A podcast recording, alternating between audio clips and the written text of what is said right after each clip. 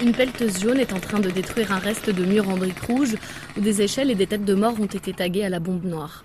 Pour la première fois depuis la fin de la guerre civile, le mur de la paix n'est plus nécessaire ici pour assurer le calme entre les catholiques et les protestants. Avant, pour passer dans l'autre communauté, il fallait faire tout le tour. Seamus Core coordonne le chantier. On a retiré les barreaux des fenêtres de toutes les maisons. Maintenant, il y a moins de 10 incidents par an contre 10 par nuit à l'époque. On a fait énormément de progrès. Le gars qui conduit la pelleteuse là-bas est un ancien prisonnier loyaliste. Moi, je suis un républicain. Il le sait et ça marche entre nous.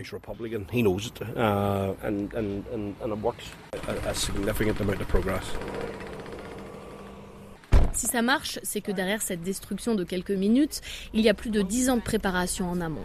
Seamus a mené un gros travail de terrain avec son association Black Mountain, du nom de la montagne qui surplombe ce quartier résidentiel défavorisé à l'ouest de Belfast. Dans les années 70-80, il y avait énormément d'affrontements ici.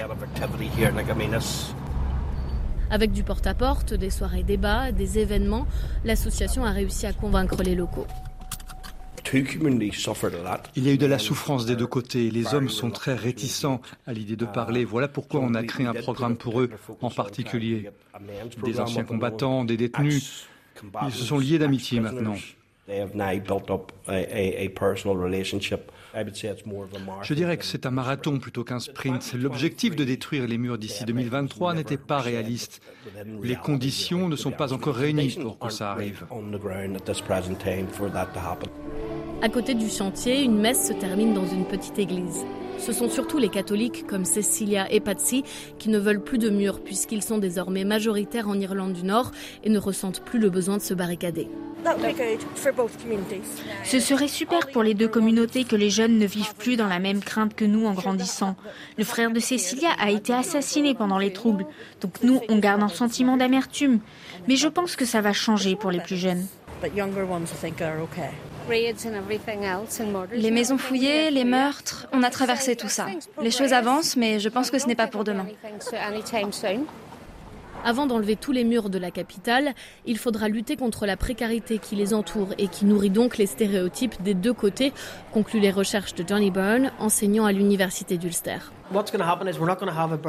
Nous n'aurons pas notre grand jour comme le mur de Berlin.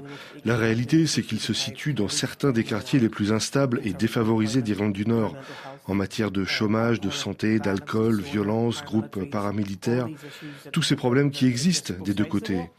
Et en plus, il y a les tensions autour du Brexit, du protocole, du référendum pour une Irlande unifiée.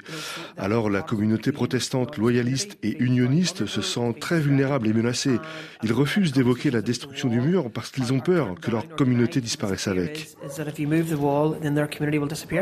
Pour éviter de laisser un terrain vide et beaucoup d'interrogations, plusieurs centres communautaires vont être construits à la place des murs dans des zones sensibles. L'idée, c'est que catholiques et protestants sortent de leur quartier pour venir travailler ensemble, faire du sport et se mélanger parfois pour la première fois de leur vie.